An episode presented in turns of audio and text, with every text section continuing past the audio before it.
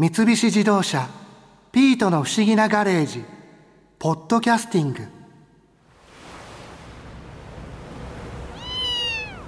波の音を聞くとなんか安らぎますね。私ロボットだからよくわからないけど波の音って人間が生まれる前にお母さんのお腹の中で聞いていた音によく似てるって言うじゃない。だからじゃないの？それもあるかもしれないけどこの前博士と一緒に便利カーで氷河期まで遡って人類の歴史を見てきたところによればどうやら人類は海辺で進化してきた生き物らしいんですよ。海辺で進化ってどういうこと？まず最初に5万年前に行ったんですけどね。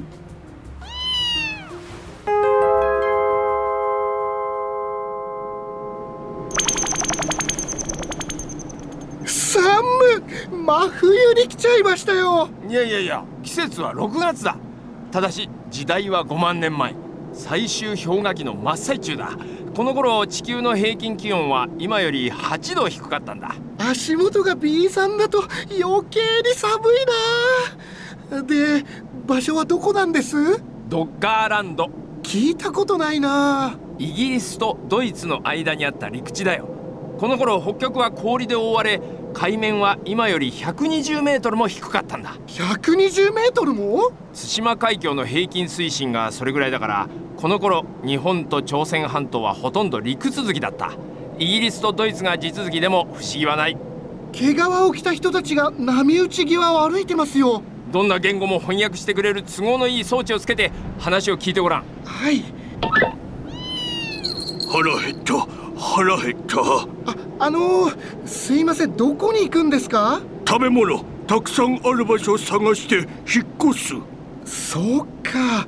この時代人類はまだ狩猟採集生活だったんだな。川の入り口に鮭がいるぞ。鮭うまそう。捕まえよう。うまそう。うまそう。捕まえよう。ああ行っちゃった20万年前にアフリカ大陸に出現した原生人類のホモ・サピエンスは5万年前にアフリカを出てあのようにして全世界に広がっていった海水面が低かったから歩いていろんなところに行けたんですね、うん、この頃人類にとって最も重要な食料は貝だったから移住は常に貝が取れる海沿いで行われたそれでみんな海岸を歩いているのか。次は1万2000年前の地中海の東端の沿岸今のトルコからシリアにかけてのレバント地方に行ってみよう。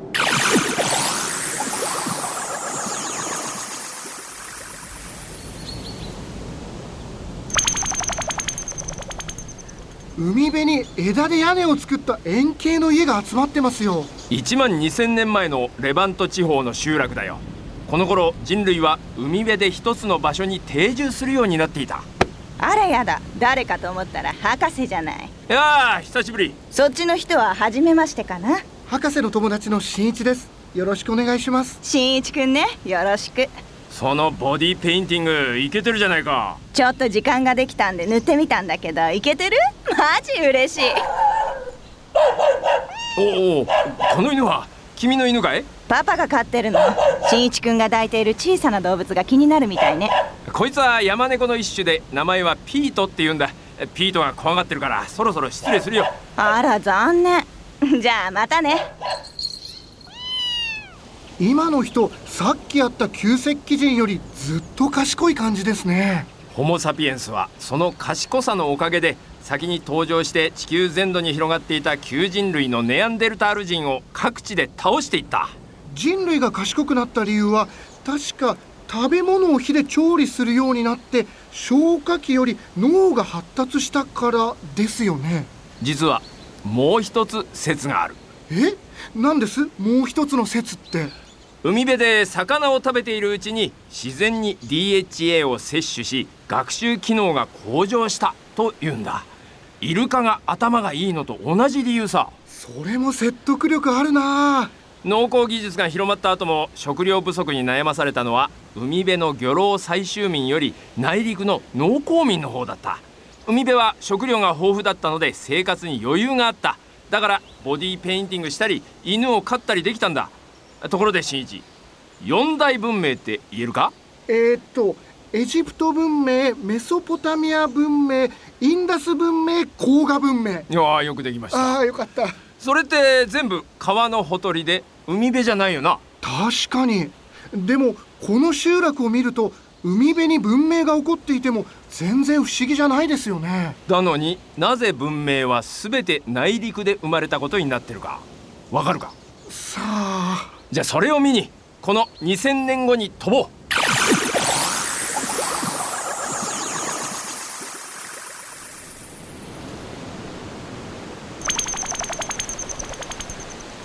の上に来ましたね。海面に箱型の木造の船が浮かんでいますよ。便利カーを見られるとややこしいからボートで近づこう。よし。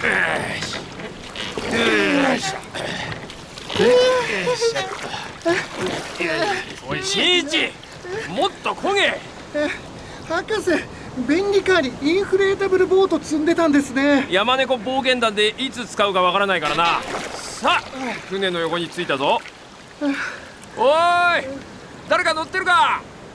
今声が聞こえた気がするぞ。空耳か？お下に小舟がいる。おいどこから来たんだ？近くの陸地からだよ。みんな陸が近いらしいぞ。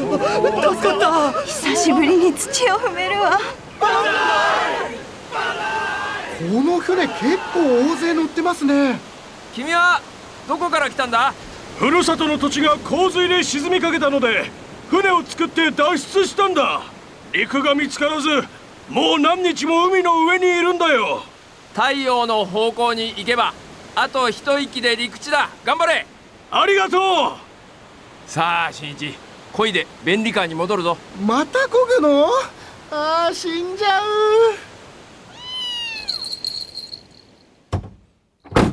はあはあ今の人もしかしてノアの箱舟のノアでは？かどうかはわからないが今から1万年前に氷河期が終わり海水面が上昇したためあちこちで陸地が水没した。アトランティスやムー大陸が沈んだとされるのもこの頃だ。ノアの箱舟のような伝説は世界中にあるんだよ。海水面が120メートルも上がったから海辺の文明の痕跡は全部消えちゃったんですね。そういうことだ海水面が上がった後はどうなったんです？それを見に今度は5100年前のイギリス最北端に行ってみよ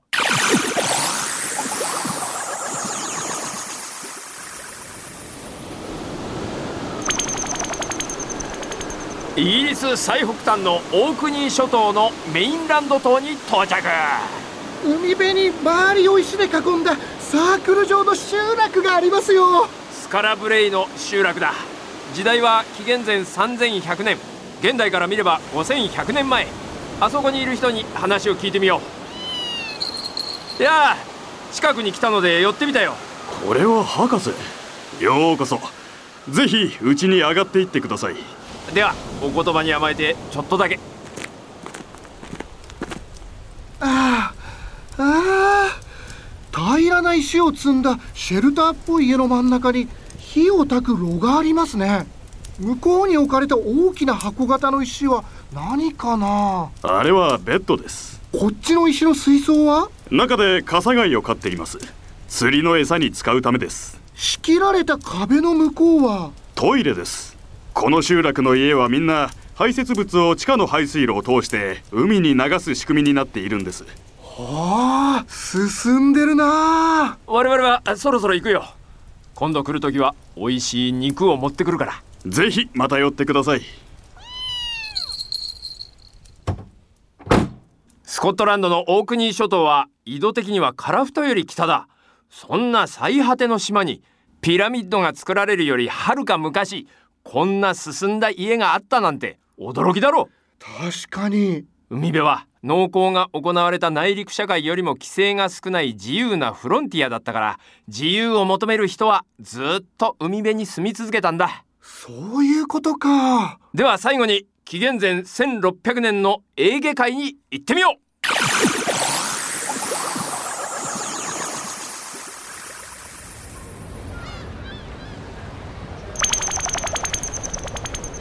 港に来ましたね大きな帆船が港に出入りしてますよ。あー賑やかな港だな。ここはクレタ島の港だ。時代は紀元前1600年。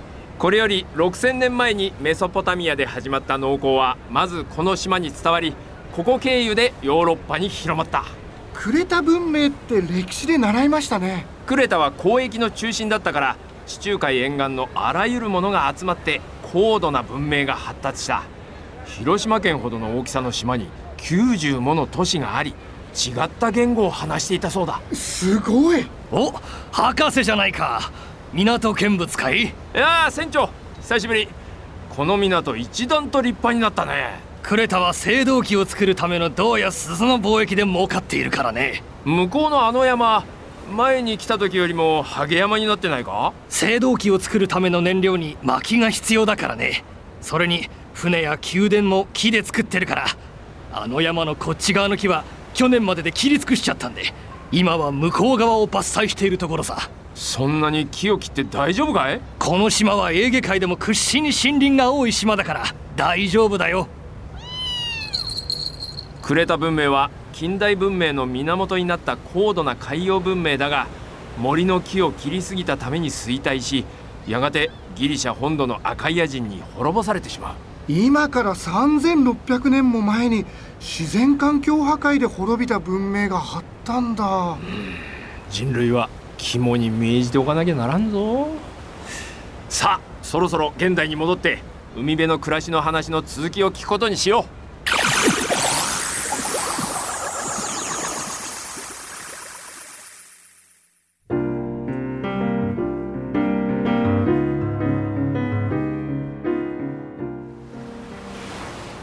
そうね。確かにあなたたち人類はちょいちょい目先の利益だけで自然をぶち壊してきたからね。ああ僕も人類で一括りですか？そうよ。新一はそういう人類にはなっちゃダメよ。ははい。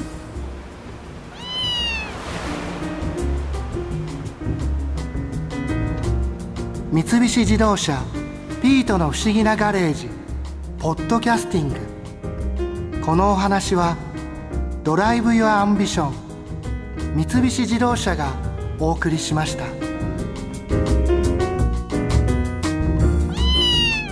ここで耳寄りなお知らせです。ピートの不思議なガレージをもっと楽しみたいという方は毎週土曜日の夕方5時東京 FM をはじめお近くの FM 局で放送の三菱自動車ピートの不思議なガレージをお聞きください。外に出かけたくなるとっておきのお話満載でお届けしています。